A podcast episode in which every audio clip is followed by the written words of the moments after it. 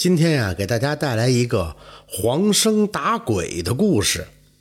说这木川秀才黄生，他的祖父啊是个道士，善于为别人啊查访鬼怪、招问凶吉之事。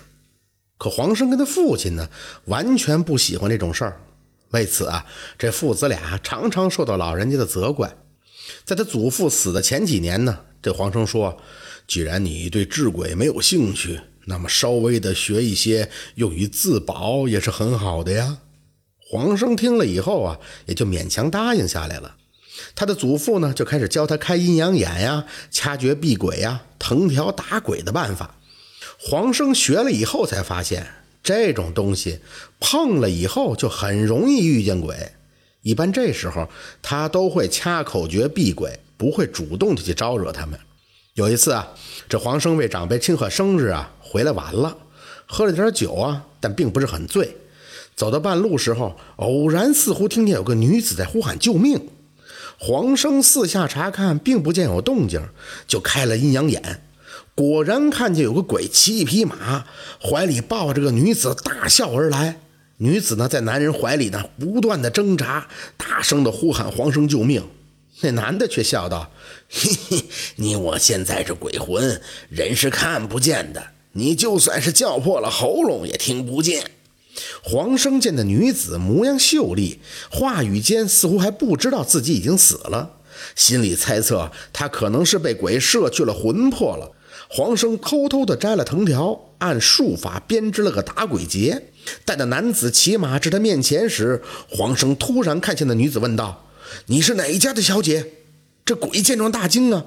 那女子赶紧向黄生求救。我父亲是孝廉宋景，公子救我。这宋景本是县里唯一的举人，一直受当地读书人的敬仰。他的女儿有美色，这是很多人都知道的事儿。黄生知道后，心里已经决定管下这件事儿。那鬼率先讲道：“书生管这件事儿，你是要惹火烧身吗？”黄生拿起打鬼藤，喝道：“ 嘿，你以为我是凡人吗？还不知道这解鬼咒的厉害！”言罢，黄生就用藤条打在马的身上。那马儿被打以后，瞬间的缩小了一半，犹如一条小马驹儿。这鬼啊，见状就大惊失色，丢下小姐，骑着小马就逃跑了。那小姐啊，央求黄生能送她回去。黄生呢，于是便满口答应下来。到了宋景的府邸时，这府里啊已经哭喊成一片了，超度的和尚都已经开始唱经了。黄生呢，怕小姐回魂以后让众人感到惊吓，就提前去找宋公说了这件事儿。这宋公啊，悲痛之极，听了这些以后，就大声的呵斥黄生是胡言乱语，骚扰灵堂，准备将他捉拿送往官府治罪。黄生上前一把掀开棺盖，拉着小姐的手，呼唤她的名字，连连叫了三声。那小姐果然发出了几声呻吟。宋公见状大喜，赶紧让人端来热汤。不大一会儿，小姐就可以说话了。这宋公啊，赶忙问她：“这到底发生了什么事儿啊？”那小姐哭道：“一开始在门前见有个青衣男子骑马过来，上来就说一些胡话。”女儿听了以后，很严厉地呵斥他离开。那男子却说：“小姐不会骑马吧？让我教教你。”说完，就一把将女儿掠去。幸好在路上遇见这位公子，将我救下，并护送我回来，不然恐怕命尽于此了。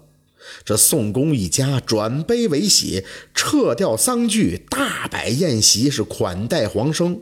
在席间，宋公给黄生敬酒：“救命恩人啊！”无以为报，君子但有所求，均可说出来。某定举全力而成就此事。黄生闻言道：“嘿，晚生倒有遗愿，只想称公为岳父大人，如何呀？”宋公闻言是一愣，继而笑呼小姐前来，问他自己的意思吧。小姐听了以后啊，也没有明显拒绝。宋公当即答应了此事，选定吉日，二人完婚。黄生呢，就做了宋家的女婿，这家境也好了数倍，不再为钱财之事担忧，专心的进修学业。不久，乡试中举，成就了这一门两孝廉的美誉。这就是黄生打鬼的故事。好，感谢您的收听，喜欢听白好故事更加精彩。